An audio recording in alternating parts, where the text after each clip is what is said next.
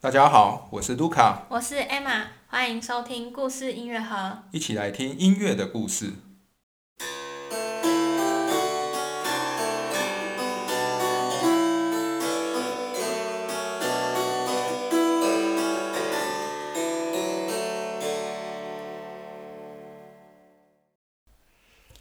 今天是巴哈系列的第八集，我们要继续讲巴哈在威马的故事。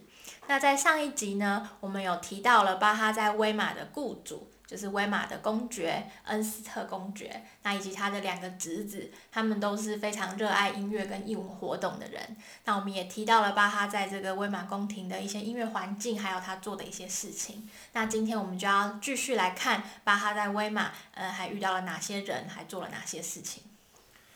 巴哈在威马总共生生活了九年，那威马是他人生中第二长居住的一个城市。那我们今天要来谈谈，在威马他生活那么久，那在这里有什么样的人影响了巴哈？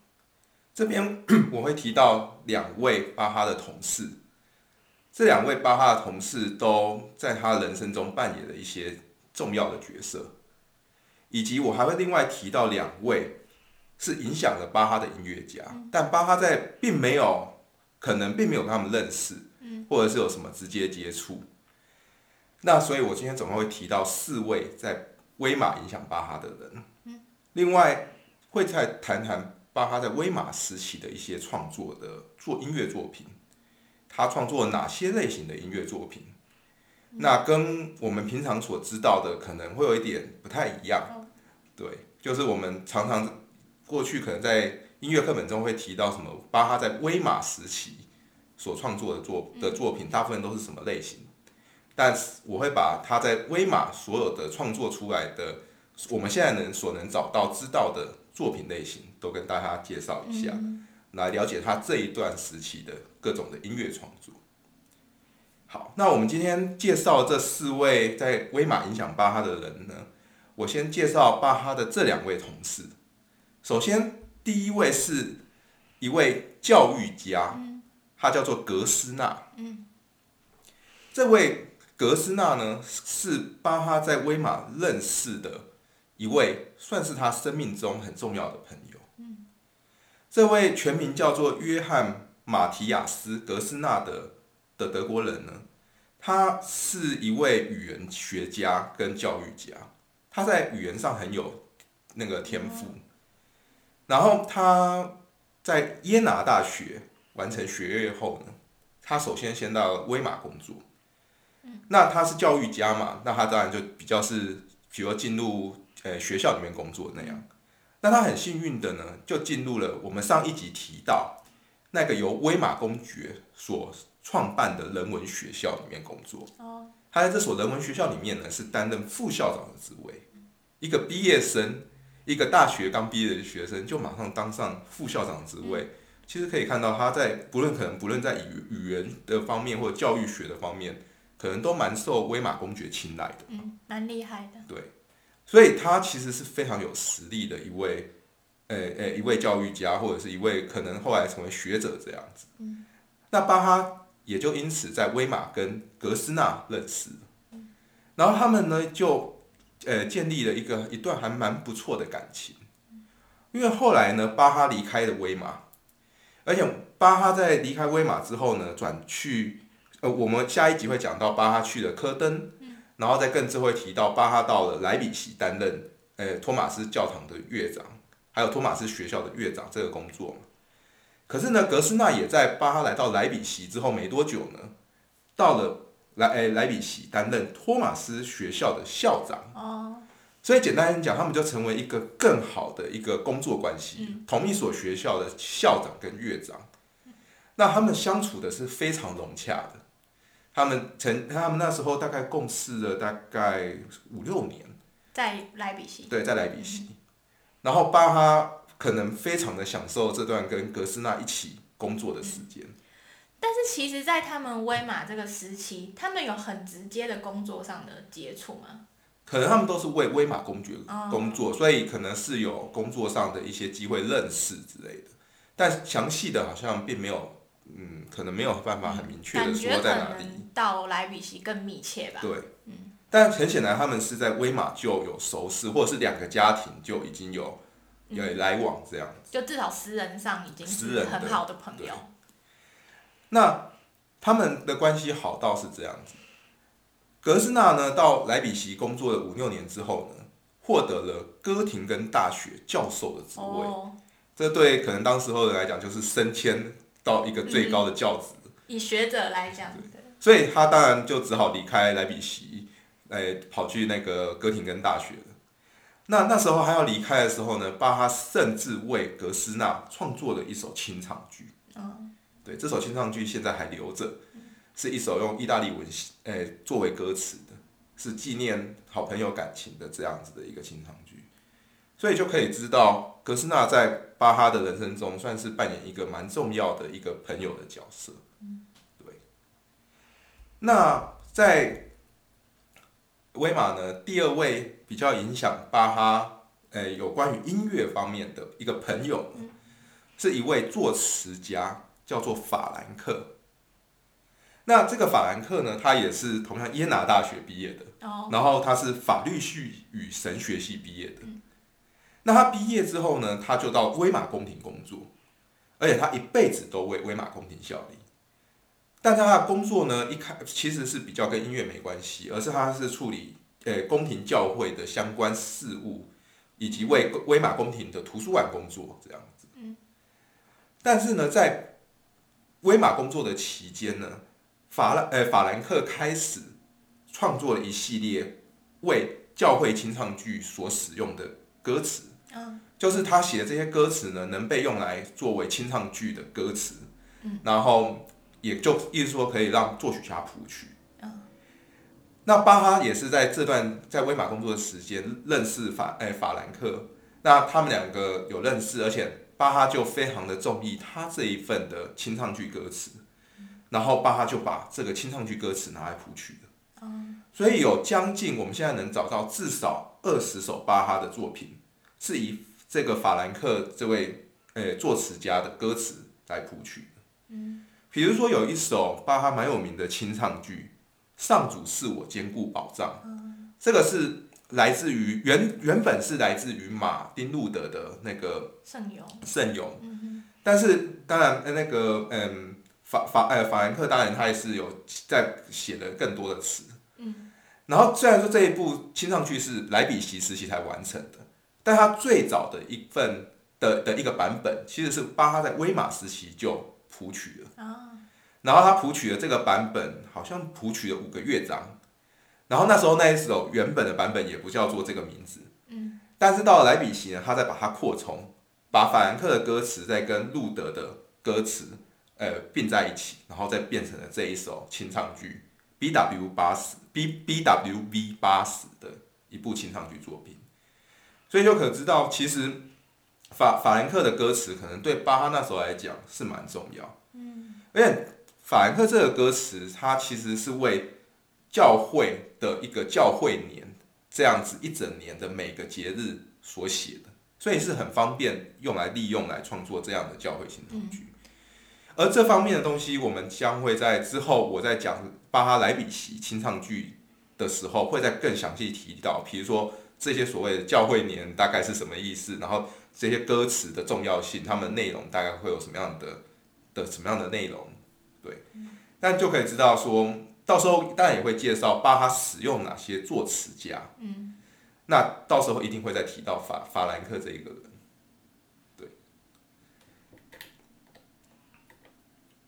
那介绍了两位是巴哈在威马认识的同事之后呢，我们接下来介绍两位音乐家。首先要介绍第一位音乐家是当时候一个有名的小提琴家，叫做威斯特霍夫。那这位威斯特霍夫呢，他大概比巴哈还要年长大概二十岁吧，哦，二三十岁。对，那他一开始是出生在呃萨克森的首都德勒斯登啊。那这位威斯特霍夫其实就是在音乐啊、语言上都很有天赋。他十八岁就成为萨克森宫廷乐队的一个成员哦，算蛮厉害的。很年轻就进去，而且他之后还被延聘成为宫廷里的法语和意大利意大利语的老师，很厉害。教王子的哦，教等于说教呃选侯的儿子这样子的，所以他那时候他就展现这些天赋。之后呢，他曾经有多年进行音乐旅行啊，整个拜访了整个欧洲啊，比如瑞典、意大利、法国、荷兰和英国。嗯，然后在一六八二年的时候呢，他曾在法王路易十四的面前演奏他自己的作品，嗯，演奏他自己所写的小提琴作品。那这件事情还登上法国的报纸。对，那他在他人生最后几年来到威玛宫廷工作。那我们之前有一集有讲到，巴哈其实在吕乐堡刚毕业的时候，他曾经短暂半年到过威马工作，担任一个仆从的工作。他那时候还有可能跟威斯特霍夫有接触过，因为两年后威斯特霍夫就过世了。嗯，但是呢，威斯特霍夫。可能在诶威马的宫诶的宫廷或者是图书馆里面有留下乐谱，而威斯特霍夫对巴哈最重要的影响是这样子：威瑟霍夫可能是在德国第一个创作小提琴无伴奏作品的德国人。哦，所以因为那个年代啊，并不是说很容易就可以接触到各种乐曲形式的乐谱，或者是那时候也没有 CD，也没有录音带。嗯。那除非去看现场表演，要不然就是只能读谱，才会知道原来这个世界上有很多种不同的乐曲形式。所以很多学者在推测，其实，在到威马之前，到巴哈接触到威斯特霍夫的的小提琴无伴奏作品之前，巴哈可能从来不知道可以这样子创作。所以他在可能不论是巴哈直接认识威斯特霍夫，在那短暂六个月。或者是他之后来到威马长九年的工作期间，他在威马的宫廷里面接触到威瑟霍夫留下来的小提琴无伴奏作品的谱，那他也因此受到影响，知道而且并了解如何去创作，嗯，这才有机会在后来巴哈到科登之后，他陆续创作了他那著名的六首小提琴无伴奏奏鸣曲与组曲，以及六首无伴奏大提琴组曲。对，其实无伴奏的这个小提琴或是大提琴的曲子，在当时不是说完全没有，可是就是蛮罕见的。所以说，哎，就是谁会有突然这样一个主意，说，哎，我来写一个无伴奏，那可能真的是需要有一些接触到相关的东西嘛。对，对，这也是现在大家蛮公认的，就是威斯特霍夫就是对巴哈的创作有呃一个影响，然后扩展了巴哈创作各种乐曲形式的一个视野。让他有机会创作出对我们现在来讲蛮重要的两套作品。那另外一位在威马影响到巴哈的音乐家呢，就是巴洛克蛮重要的一位，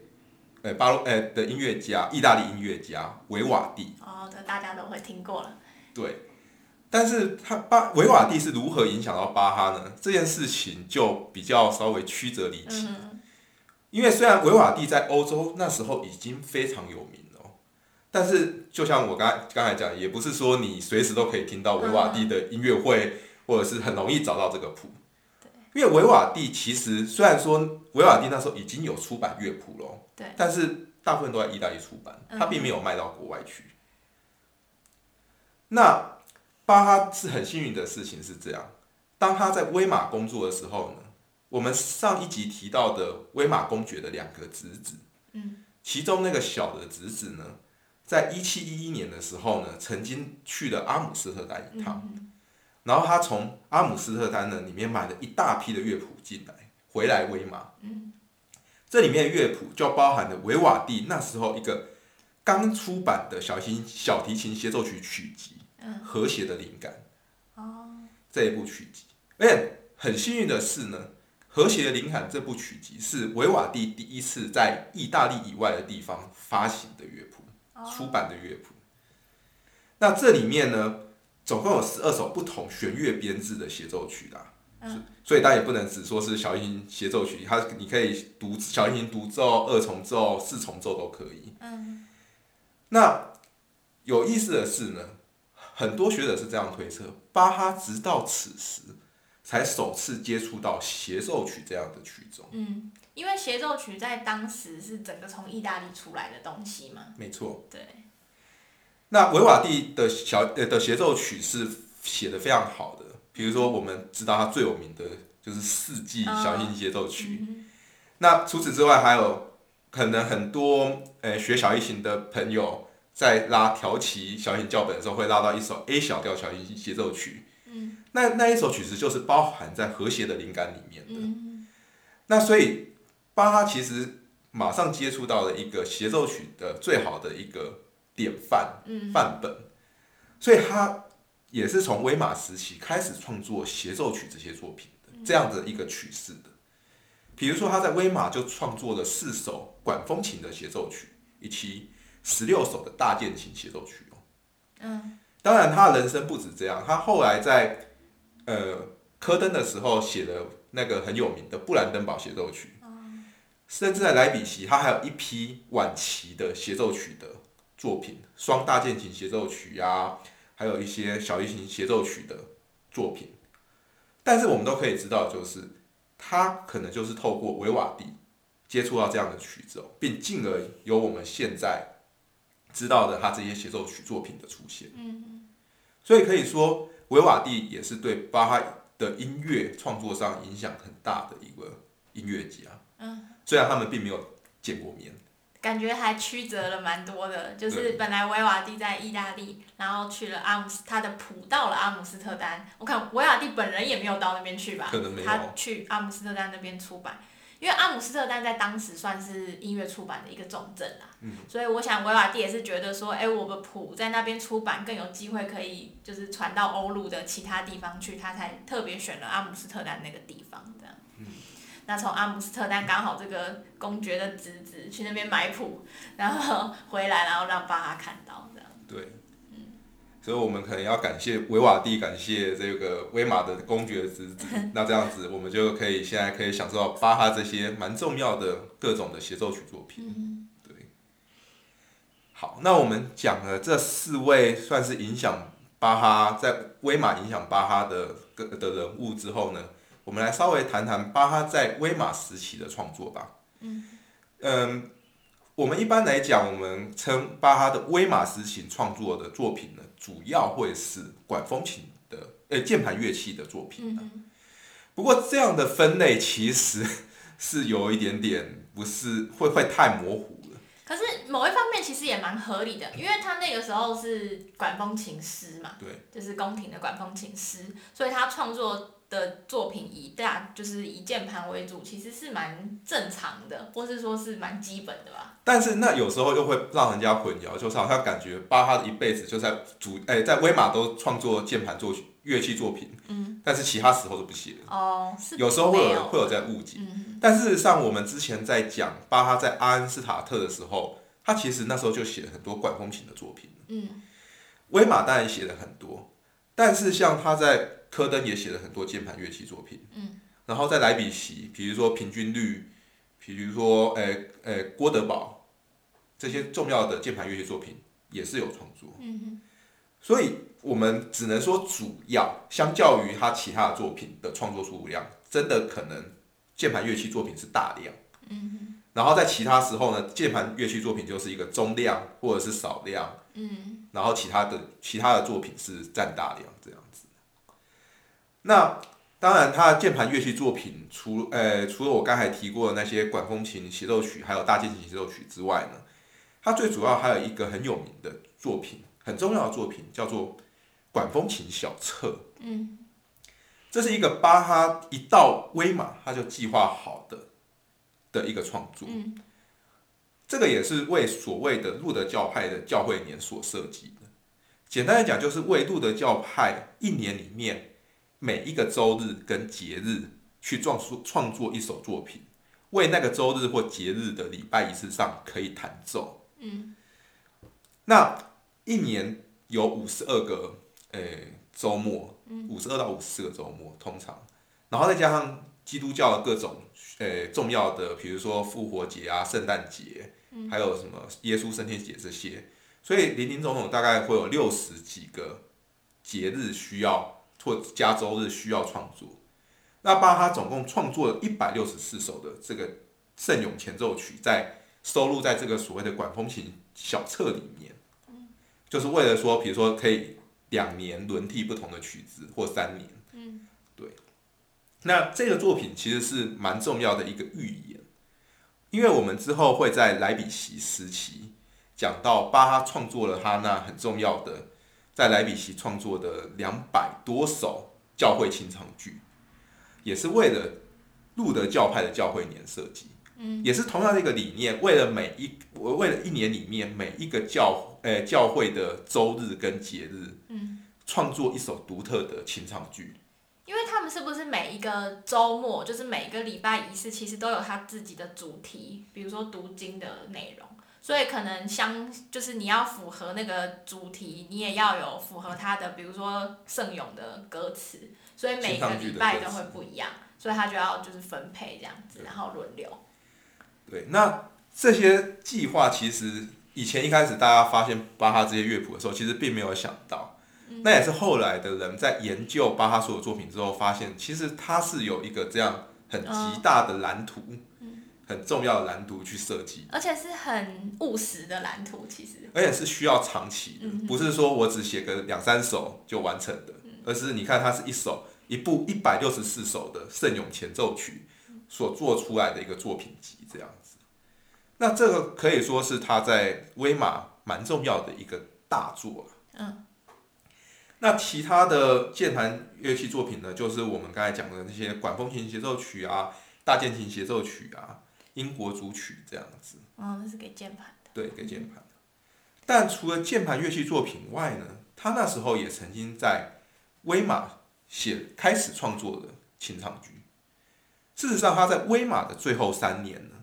巴哈每个月创作一部清唱剧哦。嗯，这个以创作效率来讲，算是蛮快的了。嗯，因为一部清唱剧其实包含好几首的咏叹调跟宣叙调，宣叙调、咏叹调，可能还有合唱曲、圣咏。嗯，那这个每一首，其实一部清唱剧最短啊，大概也要二十分钟。差不多。巴哈的清唱剧，虽然说一个月创作一个二十分钟的曲子还行，还行。可是他还有别的事要做。对，他有别的事要做嘛。但是他还是他算是非常努力的写了这么多的清唱剧，在他的威马的时期。那这对他来讲也是蛮重要的一个时期，写这些清唱剧是一个很好的经验，因为他在来到了莱比锡之后，是更大量、更短时间内创作出更大量的清唱剧，那是他人生的最可能最忙碌吧，但是也是最辉煌的时刻。好，那我们今天介绍了巴哈在威马的第二集，嗯，就是他继续讲他在威马呢有他四个影响巴哈人生的嗯。的人物，而且面相都蛮不一样的。对，不论是友谊啊，或者是音乐上的影响，嗯。那其中当然可能我们比较在意音乐上的影响，比如说我们刚才讲到的威斯特霍夫影响巴哈后来有这个契机去创作小提琴无伴奏的作品跟大提琴无伴奏的作品，以及维瓦蒂，巴哈因此开始接触到协奏曲这样的曲种，同时他也在威马创作了管风琴协奏曲与大键琴协奏曲。那我觉得这边还是可以补充一下，这个所谓的管风琴协奏曲跟大键琴协奏曲，在威马时期的时候，这些曲子虽然叫做协奏曲，就它真的是这样写，它叫协奏曲，但实实际上是给管风琴还有大键琴独奏的曲子。那它为什么叫做协奏曲呢？就是因为他巴哈这些曲子其实也不是他自己就是新写的。而是他把他刚才我们提到的这个维瓦蒂的这个和谐的灵感里面的这些呃小提琴协奏曲，他把它改编给这个键盘独奏。那我记得里面大部分的曲子都是从维瓦蒂的这个和谐的灵感出来的，但是有少数几首是别人写的，就是他在威马的其他的认识的同事这样子。那巴哈，所以很多学者也推测，就是说巴哈借由这样子一个改写，就事实上他听起来是同一首曲子，很像就是。就是比如说现在很多人会把管弦乐曲子改成给钢琴弹的，就是那种感觉。那巴哈借此也去更熟悉，就是诶协奏曲到底是怎么样子运作。而且巴哈也是很有趣，就是因为我有看过一些那他写的这些曲子，就是他不仅仅是把原本有的音全部都弹到键盘上，他还会自己再加新的就是旋律进去对位，这样子把它用的更复杂。但是也显见，就是说巴哈真的是在。边看边学边改写的过程中，就是对这个协奏曲的曲种真的是有很深入的了解，这样子。嗯，好，那我们这一集的节目就到这里为止。那我们今我们今天把巴哈在威马时期的故事讲完了之后呢，我们下一集将会开始讲巴哈在科登的任职。那这边呢，大概也会设计两集来介绍巴哈在科登的生活与遭遇。那这一段也是他人生中非常重要的时期。好，那我们就下集再见，感谢大家的收听，拜拜。拜拜。